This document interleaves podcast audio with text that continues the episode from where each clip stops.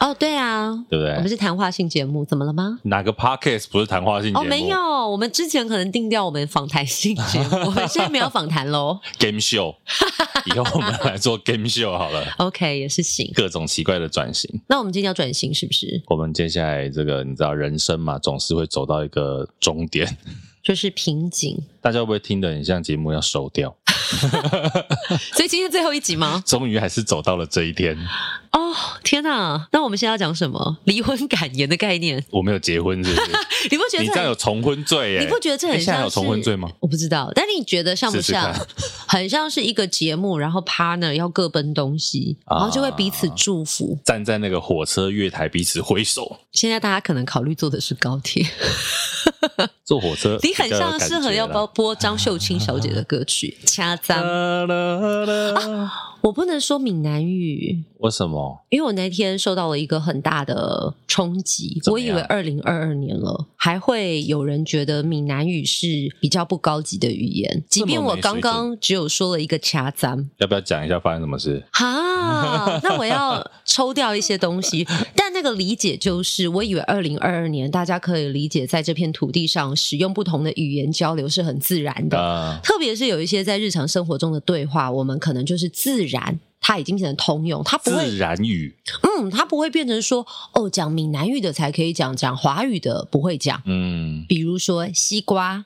第一步步。啊，或者我看的不飒飒，对，但我就是发生了一个情况，啊、呃，有一天刚好在跟人聊天的时候，不小心脱口而出一个自然的反应，比如说就是说不飒飒，啊，后来呢，那个对象跟我说，哦，我以为你们比较高级，不会说闽南语，雾煞煞听起来很亲切啊，而且我觉得当时他的铺陈。我现在回想起来，我也觉得自己有点笨。但是仔细想想，这个真的是很有问题的论点。因为他当时问我说，他是用一个很质疑的反应问我说：“你会讲闽南语哦？”我以为他问的是能力，就是你懂不懂闽南语？会不会讲？对。但是他当下的意思，我现在事后去回推，他可能是以为在某个环节的过程当中，可能我会操使闽南语。就你怎么会讲闽南语呢？意思。但我当下我觉得我真的还算是沉得住气，我就默默的跟他说，就是在族群在这片土地上，我觉得有很多是很自然发散的，而且特别可以让听的人、嗯、他会觉得更有亲切感。对啊，你如果在听得上面讲台语，搞不好也很受欢迎啊。听得的人，就是你会觉得，哎，拜托，祖克伯对不对？他不是有那个，对，连主特博都要翻台语给人家听的。所以我我其实那一天被那个人突然这样问我。我当下其实是有点错愕，所以我的情绪的确是从错愕渐渐的攀升到不满，到最后我其实是有点想生气。然后我就接到电话，而且跟我我觉得会做这样子论调的人，以往我们可能会觉得说他可能你会假想他一定是一个什么很所谓认知自己是高级高端。的什么情况下，他才会觉得怎么会使用第二种语言，而不是我们可能在日常生活大家交流比较使用的华语？你如果跟他讲英文，他可不会觉得你很 high class。哦，对啊，你知道为什么吗？对对，为么？因为呃，本土品牌跟本土制造，啊，但是他希望大家觉得是国外回来的。可以讲这么多，是不是？还好吧，哦，还好是是。我有说出什么品牌吗？啊，没有，没有，没有，没有，我也不知道什么品牌。这个故事我第一次听啦。其实我觉得这是一个还蛮吊诡的，就像我们很多朋友，他可能是土生土长的台湾人，但有时候你会发现你身边就有这样子的人，他可能要操使一两句英语，唠英文，晶晶体，或者是告诉你说哈，我不懂诶，可能我只知道英文怎么讲，就是你不可以说咸灵水当当，可以说咸灵 beautiful。Beautiful, pretty girl. You're so beautiful, pretty. You are not 水当当。所以我我其实呃前阵子对于这件事情，我很想要跟大家分享说，在这片土地，你应该要对你任何使用的语言都很骄傲，你应该认同自己的文化，你不应该呃喝着本土的奶水。确是希望大家觉得你是国外回来崇洋媚外。我虽然这个字眼有点重啊，但我希望可以给大家一个啊新的分享。就算你不会讲，我是不是，默默的，就是有点啊就是你的那个那个那个门快打开了，对不对？对对对，我就是把你那个心里的小怪兽收回去一点。对，就是苏拉，小怪兽要收回去了，我是辣。对，不过就是即便你不会讲，你还是要尊重别人讲这个语言啊。是啊，没有我，我觉得会讲跟不会讲，它就是一个选择。但是你不会用高不高级之分，因为你已经分了阶层。我会这样讲，是因为像现在可能很多新住民，他们在公众场合，他会用他的母语去交谈，嗯，有的时候他还是会受到一些异样的眼光。啊，对，那我我的意思就是说，即便那个语言不是我们熟悉，甚至你完全不懂的，你不能说你在公车上听到人讲英文，觉得说，哎，这两个人很高级；听到别人讲这个比较东南亚的，比如越南话，你就觉得这两个好像阶级低你一阶。奇怪，但这个很现实，在二零二二年现在还是有人会这样的认为，呃，特别是呃对着我说出这句话的人，他自己后面还要再补一个，但其实我自己也会使用这样子的语言啦。对呀、啊，为什么要轻视自己会说的话哦？但他下一句还是告诉你，不过呃，就是我还是希望别人以为我们是国外来的。OK，我觉得我我其实一直觉得这个这一段记忆很荒唐。我们以后也假装我们是国外来的节目好了。Hello everybody，可恶！我们怎么讲到这边来？完了，贤玲突然想要分享一下。对啊，因为这一集我想说，哎，你说你要转型，在你转型之前，我赶快把我想讲的讲完。没有、啊，我怕你一转我就没得讲。我们要转型就是为了你而转。为何？为了你可以把你刚刚那种想要讲的真心话更畅所欲言。真心话大冒险吗？对，因为这一集是我们第一季的第一百一十一集，我们是一一一一，哎，可以置入一下哈。你说人力银行，或是双十一，双哎双十一也蛮好的哦。双十一来喽！最近大家双十一有没有买东西？你有吗？我目前都是买呃日常用品啊，我可能会看看趁双十一买个手机看看吧。我们播出的时候已经双十一过了啦，OK，还在考虑要不要买一些三 C 产品或者是家电用品。其实趁有打折或者是有一些回馈的时候，购买真的是很划算。对对对对，对，要精算一下。对，所以我们这一集是双十一的集数哦，一一一一啦，第一季的一百一十一集。然后其实我们我之前就是在想说，节目做到这边好像该来做一点调整了。OK，对？应该来转型一下。你看这一季做一百多集，人家一季可能十集、十二集，我们这一季竟然两年，也太久了吧？那你想要怎么调整？你知道我就是一个很急的人，我想说。你要怎么调整？我先问你，我跟得上吗？我先问你，因为这个节目算是你少数节目里面，你算是有很多话语权的啦，哈、啊，就是你想讲什么就讲什么的那一种，啊，对哦，对不对？那如果是你。我们今天，嗯、你看我们今天多自然，我们都还没有讨论过怎么转型，我们就在录音给你听哦，所以见证这一切。所以今天这个整个转型的幕后，跟大家分享。如果是贤玲，嗯、你想要怎么样的一个新节目？哎，其实我我觉得有时候啊，很微妙。我并没有一定觉得自己要什么样子的节目，可是我希望它是很真实。嗯，因为不真实的东西太多了。那像现在我们不都讲说，呃，在做社群行销或者是个人品牌，就要够真实，real。所以我想要打破那一种大家带着滤镜的视角去看一个真实的人，不可以用美肌的那一种，偶尔也是要用一下。当我没化妆的时候，OK。所以其实你想要立刻嘴软。其实我们本来也很真实啦，当然，我们本来也没有什么虚假的地方吧？应该吧？呃，我们迟疑了，因为毕竟有，因为毕竟有时候我们难免还是会遇到呃，在沟通中。到现场访问有点落差的部分啊，所以这个东西当然我们在以客为尊的情况之下，我们并不会很真实的呈现内心的 OS。是，所以我自己是这样想，就是说我们本来之前都是锁在幕后一个大主题，嗯、那两年下来。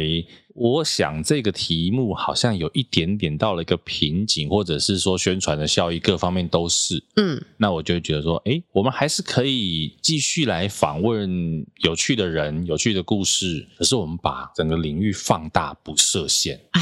我知道了，我们本来叫做给幕后一道十八赖，对，我们现在给给世界一道十八赖，就什么都可以聊。哎，对呀，哎，还是给宇宙好了，不要啦，宇宙，宇宙，宇宙。比较大，啊，但是有点太胡乱了。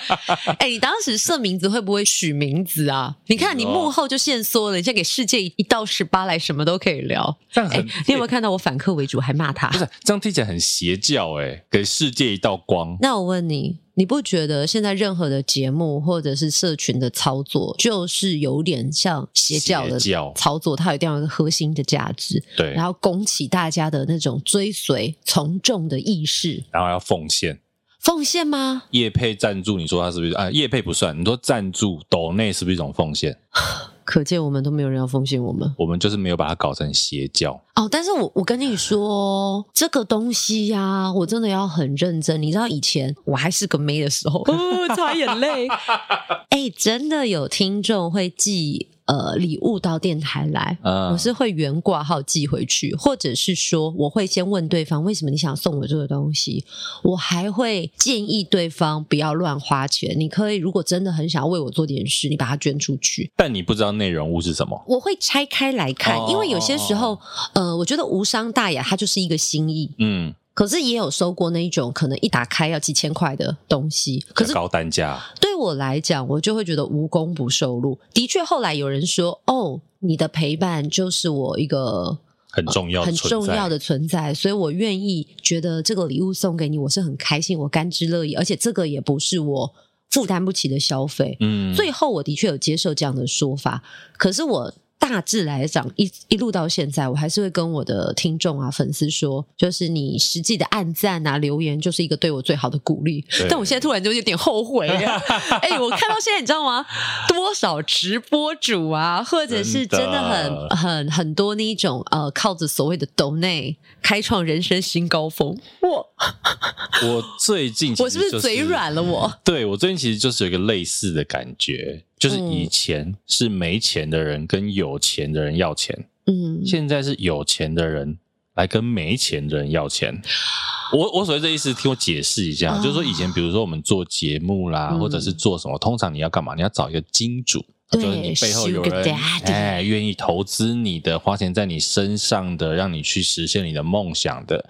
但现在很多有一些，比如说网红等等的，其实他本身可能他已经有一定的财富了，嗯，但是呢，他在做某些事情之前，他会比如说做募资啦、粉丝抖内啦，啊、就希望说，哎，你们可以来成就我这个秀哦。那我就会觉得说，好像其实。你会比你的粉丝都有钱，某些人啦，嗯，对，你其实比你的这些粉丝啊都有钱。那当然，我想粉丝也是甘愿去做这件事，也没有被强迫。因为我刚刚就是在听你讲这段过程，我先打岔一下，我觉得要给大家一个观念，因为呃，我觉得以往我们的教育都告诉我们一分耕耘一分收获，所以当我们看到有一些朋友可能他使用的方式，像我是声音的陪伴，所以我靠声音赚钱，也会有人觉得我在那边做个捞瓜，然后。然后很外面晒太阳很辛苦，你讲讲话就可以赚钱。嗯，可是他没有想到我背后也是有花费我的苦功的。所以到后期，其实我觉得我自己越来越能够理解，比如说像直播主他在别人生命中的陪伴。但我觉得比较关键的一点是，你可以拿抖内，但是你一定要告诉对方，他不是你负债的拿来的钱去做这个抖内的行为。对，因为你实在看到太多的新闻是告诉你说。可能为了做一些抖内，结果刷卡刷爆了，对，或者是什么现金借款，甚至连家都没了。应该是说，以前我刚刚讲说，为什么没钱的人跟有钱的人要钱？因为有钱人可以承担起那个风险但现在可能很多人他觉得说，我花钱在我支持的人身上，但是他未必有承担那个风险的能力。对对，这个是最大的问题。所以你看，其实为什么我们也讲说，像我们后期也很少跟大家说啊，来赞助我们啊，你了不起就是一杯咖啡，少少的。哦、但是你真的不影响你的生存。对对对，你因为要跟人家要个几万、几十万、几百万，好像有一点太可怕了一点。这就让我。我想到以前，又想到什么了？哎、欸，你有没有听过以前就是呃，早期大人会跟你说，在某些特定的街道，因为就是比较风花雪月的地方，嗯、就会有那个带着恩客去买东西，然后恩客帮他买，买了之后恩客回家了，他再把东西拿去退，等很金。好聪明哦！你这是什么三观？但但我我觉得这个逻辑就很像你刚刚讲的部分，虽然一个愿打一个愿挨。可是你就会觉得难免心里不踏实，就是你会觉得说这个机制当然不是说有谁被强迫，嗯，可是这个模式久了之后，你就觉得说好像其实我们是在真的，就像我们回到刚刚讲的邪教啦，就是因为你很崇拜这个人，或你很相信这个人，你就愿意把你的金钱或者其他各方面的奉献给他。嗯，所以我 我之前跟贤玲分享过啊，我也觉得我很适合做邪教，因为其实我们两个都算是可以操控人情绪的人。我行吗？你行，你是主持人，我应该是被我应该是被操控的那一种吧？你主持人就是在台上拿着麦克风，然后用你的语气、台词，啊、对不对？去勾别人的情绪。剧啊，那我们在幕后就是比如说节目的编排或者是影片干嘛的音乐，去洗人家的思想，嗯，所以其实我们都是很适合做邪教，只是我们没有做而已。如果我们做，我们会致富吗？会。可能还会找人双修，好烦哦！但我觉得就是有所为有所不为啦。对啊，可能看我们哪一天就是山穷穷途末路，对，穷途末路，山穷水尽，我们开始失去了道德的底线，越过道德的边境。对，可能我们开始做一些动作的时候啊。你就在啊！广岛之教，广岛之教听起来好奇怪，哦，听起来很像哎，怎样？我是莫文蔚，你是张洪亮。张洪亮，哎，能讲出张洪亮这个名字的人已经不多了。我跟你讲，你都讲了广岛之教了，我不接广岛之令要接受。可是很多，我想，我觉得现代的这一代的人未必知道原唱是谁。莫文蔚因为后来还有出专辑。大家可能会记得他，张洪量真的。这段要帮我剪掉？时代梗，二十年前的歌。真的，张洪量，哎，他是医生嘛？我记得牙医，牙医师嘛？嗯、对，牙医师是真的医师吧？这个问题很深，他是真的医师啊，嗯，OK。但是牙医师牙齿可不可以黄？我觉得你要问眼科医师可不可以近视？哎，哇，我们都掌握流量密码，这在网络上讨论的之热烈。而且你看哦，看什么身心健康科的医师，他自己能不能够有身心的问题？我觉得网友很喜欢做一些无止境的放大，但是我现在放大给你看，你就会觉得这个放大是不合理的。对啊，其实就是滑坡啦，嗯、也是一种滑坡。啊！但如果被但如果被断章取义，我们可能也会掌握一些流量密码。我们有时候就是太少骂人。我们为什么要骂人？因为骂人才会有流量啊！但我不喜欢。你看那个谁跟那个谁，不是都在网络上一直骂人吗？不是啊，为什么要激起仇恨值？你不觉得生活已经很忙碌了？是啊，啊，你会这样想。可是很多人就是觉得说，激起仇恨就会带来流量，因为正反双方都会在你这边吵架，吵久了你这边就声量很高。现在不是很多人都是这样在操作社群的嘛？不管是政治界、媒体界都是啊。但我一直在想，呃，除了冤冤相报何时了这么八股的对话，是不是善恶到头终有报？只是时候未到啊。那我们很很多时候没有看到那个时候啊。诶，没有看到不代表它不会发生。但他已经爽完了。我是很悲观，你这么说好像也是对的。对啊，我们是连爽都没有爽到啊，对不对？但这是我们心安理得啊。我我不认为我们做的这些事情我们会开心。对，有的时候就是我们说的过不去，嗯，对不对？还是需要借你一个什么撑杆跳 就过去喽。大家是不是觉得这两个是疯子嘛？太胖跳不过去。啊，我们其实在讲的是，因为第一季嘛，对不对？做了一百多集。嗯、那我刚刚讲的就是说，我觉得这个我们访谈的对象可以拉得更宽一点。好，对，那有什么话题都可以来聊啊。如果我们真的觉得，哎，最近好像没有什么适合的来宾，我们就自己拉塞。所以你现在是觉得我们这一集没有适合的来宾，自己拉塞？没有，这一集是因为要帮第一季做 ending 哦。对对，因为我们下礼拜未必会更新哦。对，可能大家我们再休息一下，不一定。休息是为了走更长远的路。对啊，筹备一下。也可能我们不想走路，我们想要溜滑板鞋。也有可能就下礼拜之后就再也没有更新了。会不会这变成是一个方式？突然让习惯的人觉得我们的重要价值还不错。因为天天都存在的人，大家好像都觉得还好。天天都便宜嘞。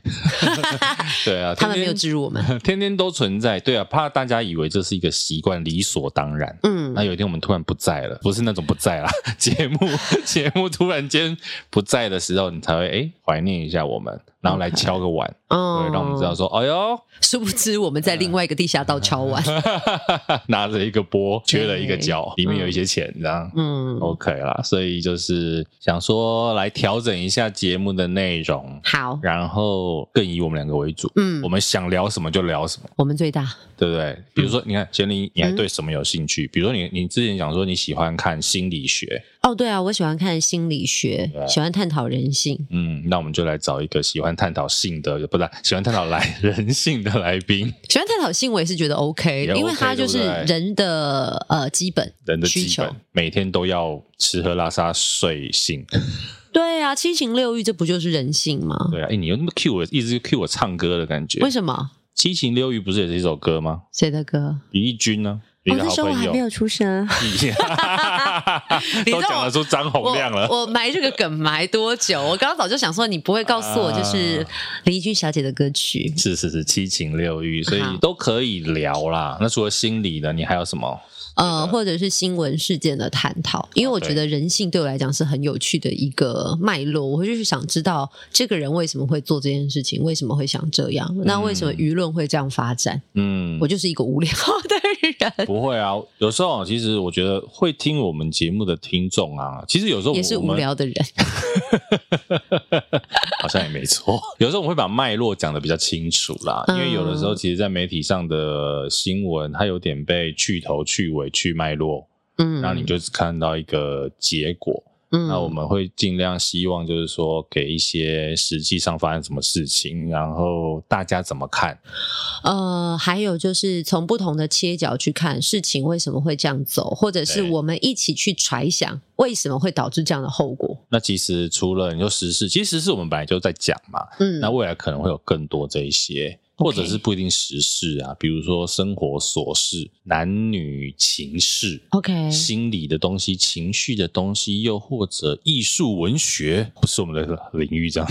对，我刚才说啊，艺术文学，哦，这可能不是我们的领域哦。对，就是我们有兴趣想聊的，都可以在节目上面聊，它就不会只锁在我们之前跟大家讲的影视幕后。嗯，那比如说以前大家喜欢的这些影视幕后的，哎，我们还是偶尔会偶一为之嘛。就是如果没有遇到适合的对象，也会希望为大家介绍。对对对，那比如说还有很多什么，很多废话。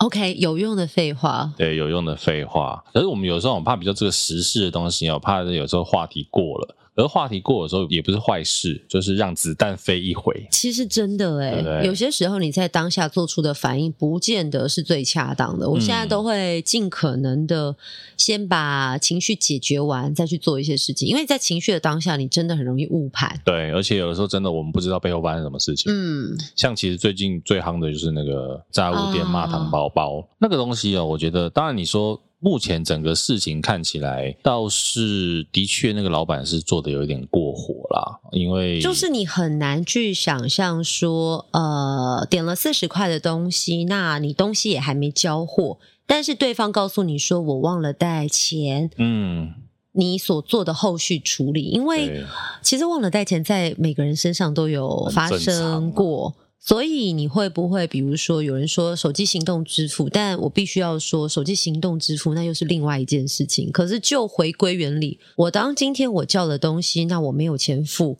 那你可能让他回去拿钱，对，或者是说，那你就不出货，嗯，当然你可能就损失了四十块，因为你东西炸了，对，它的确是一个成本，可是。我很老实说啦，我觉得平心而论，它的成本最终极致好一样是四十块好了。可是你因为四十块好打电话报警，或者是做后端的引申的情绪，其实对于一个商誉来讲，并不是一个好的发展。当然，你说报警是不是他的权利？肯定是。可是如果有更多的选择，我觉得呃，时间、机会、成本可能会放在别的东西。而且我觉得，先不管他是不是糖宝宝，嗯，就是一般人你也不会跟他吵啊。哎，就是应该说，至少你看他对你来讲都是个孩子。当然，一般人也不要啦。啊，一般大人也不会。可是至少他是个孩子。因为对我来讲，我忙得要死啊！你没带钱，那你下次再来买东西，我留着，搞不好待会下一份我就卖掉了。对啊。或者是说我待会肚子饿，我吃一吃就吃掉了。可是如果我今天报警找警察来，警察要讨论，或者警察要有任何的办案的过程，对，我不就要停下我的手边的事情来处理了吗？损失更多。对呀、啊。这个成本花的更多，所以其实赚更多钱。这个是我比较对于后端的细节，我其实很难理解。应该是说，我觉得那个当下的 EQ 控管的确有很大的问题，然后你也不可能抓着一个小孩这样子狂骂，然后甚至要报警什么的。那当然他也、欸，但是我觉得现在有没有人去调呃监视器？因为我们目前看到的确就只有妈妈的说法，说法，嗯，警方也有出来回应，所以我我就很好奇说，当下有没有其他的呃民众朋友在那里？目前好像还没有看到，因为就好想要知道，呃，应该是说了，我们在看一段一段新闻，当下我看到这个新闻，其实我也是非常的愤怒，嗯。嗯，可是我就真的会好奇说，实际情况是什么？但是我自己并不认同说，呃，如果你知道对方是有呃身心障碍、慢飞天使，那我们是不是可以多有一点包容，多一点同理？但我们也没有想要用所谓的同理包容去情绪勒索别人，对，因为这的确是他的选择，是。但是你可以看到后端。最后也引起网络的风暴，应该是讲说他到后来，比如说他的 Google 评论被刷一星啦，甚至到永久挂了永久停业啦，嗯、然后邻居再出来爆料说，其实他还有偷偷在接外送单哦。你有没有发现？我自己是觉得，如果你是一个待人很诚恳，或者是。有很多人应该会愿意帮你说话，但今天怎么好像出来的房东啊、邻居啊，全部都出来了，这样就打落水狗嘛？这样，哎，我觉得到底是不是打落水狗不知道，但是肯定。平常有一点话想要说啊，趁机对不对？趁机，但你有没有发现，就是群起踏伐之后，你也会觉得很可怕，也是另外一种。应该是说，我会觉得那个已经超过所谓比例原则啦。嗯，就是说，的确他做错事，但是现在好像整个社会氛围、网络氛围，甚至主流媒体报新闻的方式，很像就是说，你这家店就是给我关起来，你这家人就是要人间蒸发什么什么的。我会觉得这个氛围有点太过头了。因为有一点变成是，虽然他做错事，但是整个社会一起用舆论在霸凌这一整家人的感觉。我在想事情为什么会这么严重？呃，应该是说我看到老板好像有做一些回应，他也有写了文章，嗯，好像丝毫感受不到他，他愧疚，是不是？其实我觉得是让人家感受不到他。不清楚大家为什么在骂他啊？Uh, 他要争取自己的权益，我觉得是很自然的事情。可是，在他上面，你就是感受不到哦。我觉得他好像没有看懂为什么大家这么生气，就是一直出来继续煽风，对不对啊？其实这件事情搞不好，第二天他出来说不好意思，对，或者是说他可以说，因为在忙碌之下情绪过了头，对，那他也可以呃，他也想跟对方的妈妈说对不起，因为其实要带领一个慢飞天使孩子，能够养成他。开始自立自强、自力更生是一个很漫长的过程。的确，他这一瞬间他就会回到原点，可能更糟。所以，依照这个讲法的话，听起来就是他的个性的确有一些问题。因为正常人，哎，这样会不会被告啊？我应该还好吧，有一些问题啊，因为。前半部他很生气这一段，你都还可以想说是当下的情绪，嗯，但是当你情绪过了之后，或许你要去思考很多为什么你会发生这样的事情啊，然后如何去解决，甚至道歉等等的啊。可如果后面还是理直气壮，觉得我都没有错的话，那好像会有这样的一些后续的发展，也是蛮合理的。我不是说应该，但是。好像很合理，就是它剧情为什么会是这样走？你现在想起来也不意外。对，可是，在网络上现在变成是有两派说法，变成是有点在对立哦。怎么样对立？就是有一派是觉得说，哦，我们现在都不知道事情的全貌，怎么可以妈妈说什么，我们就觉得老板一定要做什么？嗯，那老板报警也是他的权益，当然这是他的权益，这是一派的说法。那另外一另外一半的人就是说，因为糖宝宝其实特征是比较明显的漫飞天使，嗯，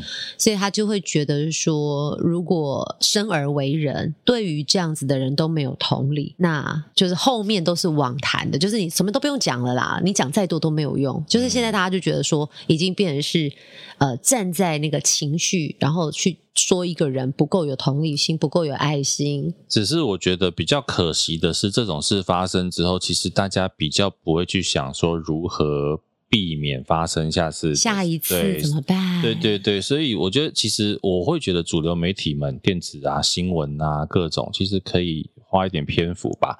现在的虽然说现在新闻媒体真的没有太多的专业素养，但是花一点心思在上面吧。我不想被告。没有讲哪一家啊？哦，因为都没，也不是，哎，没有了，没有了。我觉得啊，就会回归到收视。你今天看到两方在对骂，你一定会停在现场。哦，他们在干嘛？他们在吵架，吵什么啊？对，人会好奇。可是今天，如果你看到的是说，哦，要跟什么样子的人相处，你要做些什么？第一步、第二步、第三步，或者是你可以怎么样循循善诱？我觉得。有些朋友就会觉得啊，这个我这辈子遇不到，我不用知道，所以就不去关心了。这个刚协玲说关于收视这件事情，大家知道，其实很久很久以前，啊、老三台年代的新闻是没有广告。哎，我不知道、欸，你不知道吗？你不要装不知道、哦，我真的不知道哎、欸。其实我觉得，自从商业新闻台有了之后，也是媒体开始整个走偏的一个很大的原因。嗯、因为你新闻要拿去，因为收视率卖钱了嘛。嗯。以前三台老三台民视都还没有的年代。嗯、新闻就是半个小时扎扎实实播完所以它基本上没有所谓收视率，呃，有收视率啦，但没有所谓广告的问题。OK，对，大家还是会去注意新闻的收视率，可是不会有广告。嗯，那你现在变成大家，你看新闻，我们那时候当初念新闻的时候有一句话嘛，嗯，狗咬人不是新闻，人咬狗才是新闻。对，那如果人咬人，那更是新闻。哦，在新闻系有这段话，对对对，新闻的应该是新闻学的第一堂课，你就会听到这句话。酷哦，我学起来了，对对对，因为我本人没有学过新闻学。没问题，没问题。你是外文系，你是晶晶体那个系的。你到底要得罪多少人啊？我的妈呀！所以当然就是大家为了追求那个收视率，嗯，你就会要那种很洒狗血的新闻啊，嗯，或者是吵架的新闻、打架的新闻啊等等的。所以我觉得这个商业新闻本来它就会造成这样的问题啦。可是你学新闻或做新闻出身的人，可能还是要稍微顾及一下新闻人应该有的专业素养啊。现在看起来好像很多都没有啦。就看你做新闻是为了赚钱，还是分享一个核心价值。当然，你分享核心价值也会赚钱，但。没有赚的那么快，对，所以为什么现在很多其实有一些网络的独立媒体，嗯，反而做的内容还不错，当然、啊、对，可是当然它可能就没有商业价值没那么高啊，就要看你希望被喂养到的是什么东西了。对啊，可是想到这个，我看到这个新闻的时候，我可以跟大家分享一个，我家附近啊，嗯，有一个卖卤味的老板娘，然后她前一阵子有一个新庄的那个地区的社团嘛，脸书的社团，嗯，就有人 complain 她。就说他的态度很差，嗯，因为那个人他想要去这个卤味摊，他只想买一份那个米粉，然后老板娘就说只买米粉不卖，哦，然后他就上网去想要公审这个老板娘，结果下面一整排呢都是在支持这个老板娘的，因为那一家我也蛮蛮常去吃的，嗯，很好吃，好吃是其次，嗯，重点是呢，我们都知道那个老板娘就是脸很臭，啊，嗯，口气很坏，啊，嗯，但其实人很好。他就是那种你知道，比如说你跟他买了两百块的卤味，他会加别的东西，他就会丢丢两块鸭血给你说，那鸭血送你啦，啊，就是这种口气哦。然后那一天我还还看到一个是有一个内用的一对情侣，嗯，两个人大概叫了四百块，很多哦。哇，他财富自由哎，我人生没有点过四百块的卤味。两个人叫四百块卤味，很多，好羡慕。那个、对，老板娘，老板娘上菜的时候，因为他们不是装在盘子里嘛，内、嗯、用嘛，老板娘就说：“你那个。”鸭血太多一份，你吃不完，我没有给你鸭血，我给你半份 送你。哎呦，就是这种，其实在地的人都知道，说他就是因为很辛苦。然后后来，而且我在看那个社团的留言的时候，才发现说，其实他们讲说这个老板娘啊，她老公就是有一些状况，嗯，所以她其实独自卖卤味已经卖了十几年。哇，对，其实已经很辛苦，然后已经站都快站不直了。哦、oh.，对，那所以我们常去买的都知道，说他的口气或者是脸看起来是很臭的。你好像第一次买，你可能被他吓到，可其实他人还是真的还蛮不错的啊。Uh, 像比如说我很爱吃那个猪耳朵嘛，啊，还有这人就会说，哎，猪耳朵最近不卖啊？为什么？因为他已经没办法帮夹那个猪毛，猪毛，他的眼睛啊各方面他实在太累了。OK。哇，你刚刚这段故事，我真的有很多，我就是会从不同的面向去思考，因为像常客一定非常理解这个老板娘，对，老板娘也有权利决定她卖什么跟不卖什么，但我也可以理解那个只想要买一份冬粉的人，对，他心情的不好，对，因为他可能只想买一份冬粉的原因有很多种，比如说他就只有一份冬粉的钱，或者是说他就想吃那一份冬粉，是，或者是有很多的可能，那。他如果是新客人，你知道 买东西还要被骂，被吓到，他可能当然也会不爽，上网去分享他的。感受对，可是现在最可怕的就是，当你把东西 PO 上网，不管你最初的感受是什么，都会被无限的扩大跟曲解。问题是出在这里。我觉得有的时候还有就是你写的语气啦。所以呢，文章发出去的时候，你真的要念个三遍跟五遍。很多人没有人在做这件事情的啦，一定要是你才会干这件事，因为我们真的是很怕，因为你一个礼拜才写一篇。哎身为公众人物，虽然不是那种太红的，不会有人真的怎么样的，可是你也很怕一不小心被曲解，你出来要解释的时候，没有人会听，因为人总是会先往坏的地方想。对，而且最可怕的是越想越合理。即便一切都不合理，或者一切逻辑都不在那个位置上，可是你就会发现楼越盖越歪，歪到最后，所有人都会以为哦，歪的才是对的。应该说，很多人就算他中间有 miss 的地方，他会自己想其他的情节，把它合理化，哎，脑补。你应该有遇过吧？很多，超多的。我不是有跟你说过，我有一次在节目上刚好播了一首歌曲，他好像特别在讲说有人使用仿冒的名牌啊，我就告诉大家智慧财产权的重要。那对于名牌这种东西，如果你有余裕负担得起，你再去购买。那如果你负担不起，你就不要想要买一个名牌来增加自己可能满足内心的虚荣。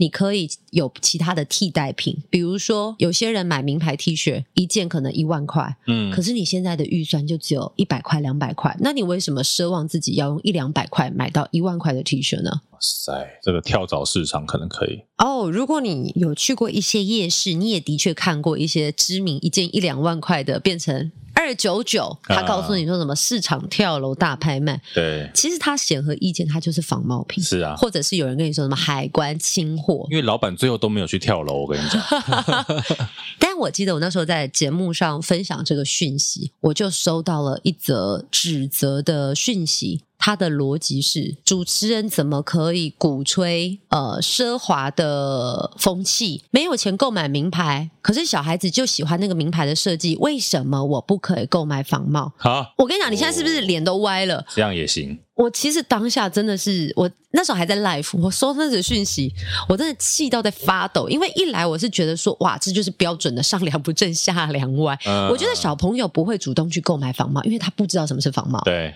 大人可能会知道，可是会不会有误买仿冒的可能有？有，因为我我自己啊，后来有一次在整理家里的包包，我就整理到一个我高中买的包包。那时候要搬家，整理高中包包，我后来才发现说，诶，这个包包的图腾好像跟一个法国的品牌好像哦。啊，但是你当初并不是为了买这个牌子，因为它是一个国产品牌，而且当时 Focus 就是主打少女路线，啊、它大概少女的时候买，它就是两三千块的包包，主打少女路线，嗯、所以我高中就认为那个就是。我的少女品牌喜欢的包包，而且两三千块听起来是一个正品的钱。对，当时也是呃两三千块，你说高中也算是不少钱，也是不少钱。我们那时候只背二九九的。我跟你说，我后来才发现它是致敬某个国家的知名精品品牌的 logo 去发想出来的。可是它不是一眼就看得出来，它有点转换，就对了。应该是说像阿比巴斯这样，不是这种啊，不是不是这么明显的仿冒。OK，对，但是你就会知道，你后来有看过那个国外英呃精品品牌的设计，就天哪，其实我买的也是一个彻头彻尾在致敬的包包。是。可是，呃，我觉得它就会分为很多的层面。你不小心购买了仿冒品，跟你认为因为精品太贵，我买不起，我买一个仿冒品又怎么样？你怎么可以鼓吹大家要买正品？你不是买正品的人就有错吗？理直气壮买仿冒品，我其实不太理解这是为了什么。那你就跟他说，那你就买仿冒品，然后勇敢的抛出来给大家看啊。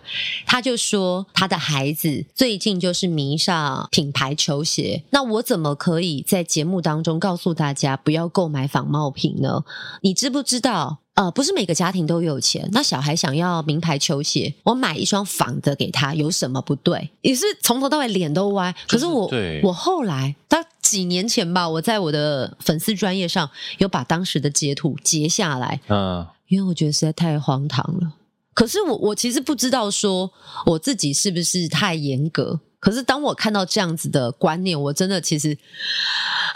很难理解。我我会觉得，其实再回到我们之前也讲过，就是有些事情你就自己做了就算。因为对我来讲，就是为什么会有仿冒品的出现，就是因为有人的确负担不起那个那么高价的正品，嗯，可是他喜欢那样的东西。对，好吧，那因为有这个需求，所以有人提供这样的供给，那也真的会有人会买。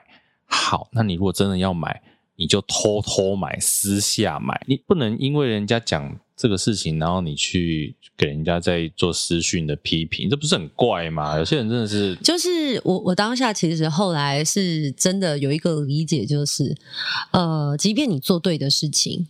你跟他说你，你你试试看啊，你试试看背一个仿冒的 Chanel 过海关试试看，如果进法国，你看看会怎么样？会怎么样啊？啊，你要带仿冒品出国，我记得有某些国家如果查扣，可能会有一些罪责。哦，但是我，啊，我不知道他们是怎么去算，因为的确现在有人说什么仿冒品做的很像真的，可是我给大家一个我自己的观念，我觉得有时候背奢侈品、精品，你买背使用是因为觉得自己。qualify，你给自己一个成就感，因为你做到了某些你想要完成的目标。嗯，可是如果你今天只是买一个仿冒品，你希望别人觉得你很怎么样，那我觉得它是一个观念上的问题，那是你个人的问题。这个新闻上面写说，我看这是二零二一年的新闻，他说标题是写说别带出国吸仿冒品入境法意啊，法国跟意大利巨额罚款伺候。因为他说这两个国家基本上很多时尚精品嘛，嗯，对。那你如果拿着仿冒品在这边过海关的话，旅客将被罚以高达一万欧元，其实很高哎、欸，三十九万，现在可能大概三十多万台币，嗯、对，哎、欸，很贵耶、欸。所以你可以买几个包了。我我当下其实，在节目，其实我记得我在节目当时的说法，并不是要谴责使用仿冒品的人，是我只是告诉大家智慧财产权的重要性。你想想，你今天设计出来的东西，有人仿冒，有人 copy，你是什么感受？哇塞！哎，补充一下，哎，他说法国更严格，最高是。罚款三十万欧元以及监禁三年。哇！拿山寨包要关三当啊！所以我我我觉得现在这则新闻很适合辅佐在当年特别来留言的爸爸，而且那个爸爸觉得我们就是在鼓吹。呃，什么奢华的消费？我心想说，哇，我有叫你去买高档的名牌吗？不，我只是告诉你，平价商品它都是正品，你就去买就好了。对，但他没有啊，他很执着。我跟你讲，这个就很像鬼打墙。你告诉他说，你有这么多选择，你为什么要去买一个仿冒？他告诉你，我的小孩就是喜欢这个东西。那你为什么不叫他去努力工作，来完成自己的人生的梦想？对，比如说像我们小时候都会想说，哎，能不能存钱买一双 Jordan？对呀、啊，我小时候也是这样、啊。那你小时候存钱买什么？买那个包？刚刚说那个包？没有，那时候高中我已经有打工了。还是买那个男朋友？男朋友不用买，自己一直一直送上门，很烦呐、啊，都推不走。没有这么多，反正呢，我那时候就是鼓励。后来那个，我要是没记错，那个人有跟我线上和解。线上和解，你 刚刚有个私讯再来来回回这样。嗯，因为其实他当下留言，我就当下回应，而且我后来就真的是把他的呃留下的讯息，就是有去各自化之后，去识别化之后，分享在 Facebook 上面，然后我就是继续把我自己没讲完的内容把它讲完，嗯，因为我觉得断章取义是一件很可怕的事情。是，你告诉大家仿冒品有智慧财产权的问题，但最后被精简成为。我鼓吹要买精品，这是两件事。这就是我们前面讲的去脉络啊。然后他自己给你一个，我、哦、这个也这个也不能算去脉络，因为你的脉络从来没有导到这里来，他是算自己脑补到一个结论呢。对啊，很可怕、啊。然后他就说。呃，我我们这样讲买仿冒品的东西，他的孩子要怎么想？因为他身上穿的就是仿冒品。我心想说，你小孩怎么想？你应该去告诉你，你应该怎么想想你的小孩看到爸爸跟我说买仿冒品是对的，来跟我吵架，或者是他身边的同学可能也会笑他。如果同学有看出来的话，这个又是另外一题，我很在。我觉得有可能啊，因为你如果真的像你如果真的是，比如说我们刚刚讲的穿阿比巴斯。啊，或穿 knife 的。我们小时候真的不知道，所以大人从菜市啊买什么衣服回来，我们就穿。可是后来发现，你知道勾勾做反啦，对。然后 Nike 变成了什么 Nico 啊，Nico 也有，对对之类的。但是我觉得年代不一样了。我们小时候那个的确是台湾，其实这种货真的很多。就是以前智慧财产权的观念大家没有，对。可是现在都有了。对，那照理讲，以现在你还在教小朋友的父母，应该要蛮。有这个观念的啦，对呀、啊，对不对？你看是不是突然分分享给你这个故事，蛮有趣的、啊。我们其实你看为什么不用发来宾？我们两个自己聊的，其实收听率也差不多。真的假的？哎、欸，其实还真的没有差很多啦。哦，那可能就是老顾客，老不会有新来，不会有新顾客。对对，对，对，对，但是就是老顾客留下来。对啊，那我们想开发新顾客嘛，嗯，所以就想要借由可能以后其他领域的来宾来点新顾客，给世界一道十八赖。就是给世界了吗？有有人随便取我准我取名，走乱说的啦，sorry。不行，这个给世界一道 spotlight，有一天你知道我不喜欢，打你枪。我乱说的，我乱说的。哦，怎么了？这一集是十一月十九、十六播，距离选举。哦、oh，没多久了，我们十一月二十六号要投票，对不对？对对，所以你各位听众在听这一集的时候，应该是快要投票了，不知道大家想好自己要投谁了没？嗯、真的要好好的思考。对，因为真的没多久了，而且这个你的一票算是神圣。有的时候我，我我常看一些朋友在分享说，投谁都买一样。我刚刚就知道你要讲这个，为什么？这个太多人不想要做任何选择的时候都会说这个。可是我觉得啊，他们不是不想做选择，而是他们已经有了那个心中早有定夺，他们喜欢谁，讨厌谁。对。可是呢，他们喜欢谁又不是真的喜欢，他们只知道讨厌谁很明确，可是又觉得喜欢的人也还好。为了不让谁上而投另外一个人，嗯，对不对？比较像。是这一种，因为我觉得常常看到一些有一些朋友会分享说，其实投谁都一样啊，我们投票也不能改变什么事情啊。啊，就这个终归回来就是个大家常讲的字，叫做蝴蝶效应啊。对，其实那个你说真的哦，除非我们今天搞革命或什么的，那个才会是突然间天翻地覆的改变。嗯，可是很多事情其实就是在慢慢改变之中。嗯，那我们自己做了什么选择，你可能就会改变未来的一些你可能没有预期到的事情。我那天看到有哪一家报纸，他就做了一个随机的街访。呃，那个随机的街访，当然他的切角是十八岁的公民有没有投票权这个切角。嗯。但是他后来就问到了一个女生，那个女生她就说：“哦，我不会回去投票啊。一来，她觉得虽然现在这个做的人他要连任，他也没有觉得好，或者是也没有觉得不好啊。新的人是谁？他没有时间认识他们。再来啊，因为我都在外县市工作，所以我自己的县市我觉得。觉得好像没有差。嗯，其实我当下看到这段访问的时候啊，我觉得很害怕。她是大概好像十八几岁的女生，就是大学毕业生这种年纪，二十出头。呃，现在很多人对政治冷感，可是我觉得对于呃生活在这世界上的人都要对政治有一点敏感度，因为你不敏感，以后。你可能也没资格敏感了。应该讲说，其实这些很多事情，它真的都会影响到。我觉得或多或少，其实都会影响到你自己的生活。嗯，当然，很多时候大家会对，比如说民生的议题。比较在乎，啊，因为觉得说哦，比如说政府有多少补助啦，嗯，或者是说交通我上班方不方便啦，这些属于比较民生的，大家会比较有感。嗯，可是很多事情其实我觉得那个都是慢慢在改变中。应该说你的选择最后会影响到可能未来的生活，都会回到你身上。对对对，不要觉得没事。在选举的时候，一定要特别留意候选人所开出来的证件。啊，我以为你要说支票。哦，这个证件是不是支票？你就要想想财政预算有没有达到？是空头支票，有没有办法完成这个候选人告诉我们未来的愿景？对，其实这都可以思考。那当然，我也常在听人讲说，哈，因为政治就是一直在吵来吵去啊，然后都没有在讲政见啊。哎，但我很好奇，这个你提点了我，为什么立法院啊，或者是议事的殿堂，动不动就是用吵架的？吵架会比较好沟通吗？这个应该是这样讲，其实有点回到我们刚刚讲那个新闻的问题。哦，你看，比如说，常常地方议会在质询，或者是立法院在质询的时候，哦，真的很有内容的明代在做质询的时候，都播不出来，新闻都不会播。那反而是，比比如说那边化妆的啦、搞怪的啦、模仿的啦、骂首长的啦，哦、他们新闻才会播啊。可是我们的下一代就看着新闻，然后这样播送呃，民意代表、立法委员是这样子的吵来吵去，这种素质真的好吗？我跟你讲，这个当然这个当然不好啦。我我我在我在想说，除了主流媒体之外，嗯，你看这种骂骂的、吵的、模仿的，他们还会出现在哪里？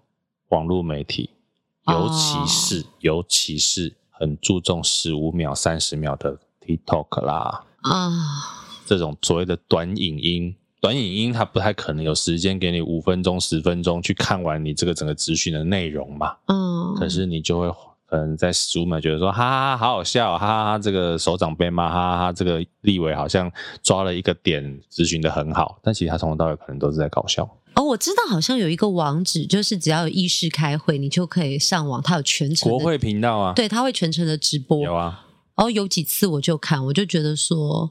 我真的会 傻眼哎！我们就是纳税义务人，但我们选出这样的民意代表。嗯，你给我站好，我在跟你讲话，你为什么不站好？我现在问这个问题，你回答我啊！可是其实他没有问什么问题，他就只是想要。其实我觉得不知道为什么那个质询就会让我觉得好像彼此在羞辱彼此。嗯，但我也没有觉得你虽然是民意选出来，但你也没有这么大啊。我觉得你们区的那个。我们区博雅还不错。我们我想问你，刚刚我们区想到哪一个？哪一个在骂人？贵选区啊，其实像我常常在网络上看到苗博雅议员的咨询影片，嗯，那像他就是真的会花很多时间。我先不管背后怎么样哈，就是我在他的粉专或者是我们滑到脸书的时候，他会有很完整的，比如说三十到一个小时是他整场咨询的影片哦。那你就可以很清楚的看到说他正在咨询哪些事情，然后也可以看到他背后可能收集了哪些资料等等的。我觉得其实对我们来讲，当然你可以政治冷感，可是你也变成说。你没有花时间在看这些的时候，你只是在这一些片面的资讯，然后就去选择你要投的人的时候，其实说真的蛮浪费你的票的，然后你也未必做对选择。所以，其实我觉得很多新一代的。民代或者是政治人物，嗯、其实他们都的确在社群上运用的蛮好的。嗯，因为有心的人的确会想看你的影片的时候，我可以看到很完整的东西，是，而不是很片段的被剪接过的，甚至是很哗众取宠的内容。我自己啦，我当然会希望多给这样的一些参选人一些机会。嗯，像比如说我在新庄嘛，我的选区是新庄。嗯我其实上一次这个也也不怕大家知道，我的议员就是投给那个欧巴桑联盟的参选人，哦，就是所谓小民参政这一块。那这一次我目前啦，应该也会有这样的考虑，就是我会觉得在。这个议员，尤其是这种多数民代的选举里面，如果可以给这一些小民，不是小明小黄那个小民 啊，就是民众多一点的声音，对对对，不同层的声音出现。对，因为如果有听到这一集的你。比如说，在所谓的两党、三党之外的你的选区，你觉得有一些比较是不是这么熟悉的参选人？嗯、其实大家也可以看看，或者是哎，你可以去看看欧巴桑联盟在干嘛，有一些、哦、对小党在干嘛？因为欧巴桑联盟基本上他们就是很多妈妈们组成的。OK，那他们当然关注的就是，比如说是妈妈会关心的育儿啦，或者是地方啦等等的，嗯、然后会有更多是属于小民的声音，小民哎，民众对小市民的声音。那或者是说，我觉得有的时候大家可以去看一下你的选区里面还有哪一些，嗯你可能不熟悉，嗯、但你不要说不认识他是谁，我就不投给他。大家知道你都会拿到那个啊选举的公报嘛？对，选举公报，对，看一下上面写什么。对不对？虽然大家现在比较少在看写字啊，对，哎、有时候我我觉得这好像也不会一样。很多人拿到这个啊，会先看一下哪一个人的字最少，因为他字最少，啊、通常那个都写的很有趣啊。对，我觉得他也是在一个很正经的事情之外找到的娱乐效果，征服宇宙。但真的从这里面的细节，你就可以看出大家看重的程度，就是他的认真程度，就是不会把那个。海报上面写全跌打的那一种，我吼哎、欸，但我认真的哦，因为我自己是只能投原住民的候选人，啊、对对对对对，所以我每次都是呈现一个哦，真的不知道要投给谁。我的确，因为平常老实说，在我生活的区域，并没有特别看到这样子的服务。在选举的时候，就在信箱会收到很多他做了说自己做了很多事的人。可是我想说，哎、欸，我怎么一次都没有看过？可是你这样讲，我们难得有机会问一下，因为你是属于平地原住民的那个选区嘛，哈、嗯，那个是全台湾就是这一些人在选，好像是。那你的投票是怎么投？就是一样去投票所，一样去投票所。那这一间投票所里面只有否平地原住民的选举吗？哦，他会跟一般的呃民众朋友在同样一个选举的地方，嗯、只不过他们要额外找出他的名册去找你。在哪里？你的名册造册是不一样的。Oh. 再来是，好像那个选举的颜色单子也不一样。那投的票轨呢？票轨，哎，我其实我有点忘记，因为毕竟我我是真的是三十岁之后才。回到原住民的身份，okay, 所以我其实投票也没有很多次，也没有很多次。但所以在你前面后面排的，也就是排呃，也是投一般，比如说你说对，都是对，都都是投一般的候选人。酷，我不但很有趣啊！我每次我记得我比较印象深刻，去领那个选票都会吓吓坏选务人员。为什么？因为可能我们那区咖啡糖贤玲，你是日本人吧？没有啦，就在我们那区应该很少原住民，嗯，所以他不见得找得到在哪里，他们都会很慌乱啊，有这个吗？在哪里？在哪里？搞不好那你那区只有你一个人。哎，我其实有这样想过，但我不确定。但是你你在那一区出来选，你就中了？没有啊，但是他是全台北市的啊，如果你没有特别做什么。真的是有效的作为。诶、欸，那你之前说你要参政啊，搞不好你在这个选区说不定很好选哦。我是不是要从里长开始？你有没有发现今年很多呃年轻人，年轻人，比如说好像之前在幼幼台泡芙姐姐，子瑜又是另外一件事情。子 瑜真的长得很漂亮哎。永和的朋友对不对？子瑜好像很多人都说想要赶快。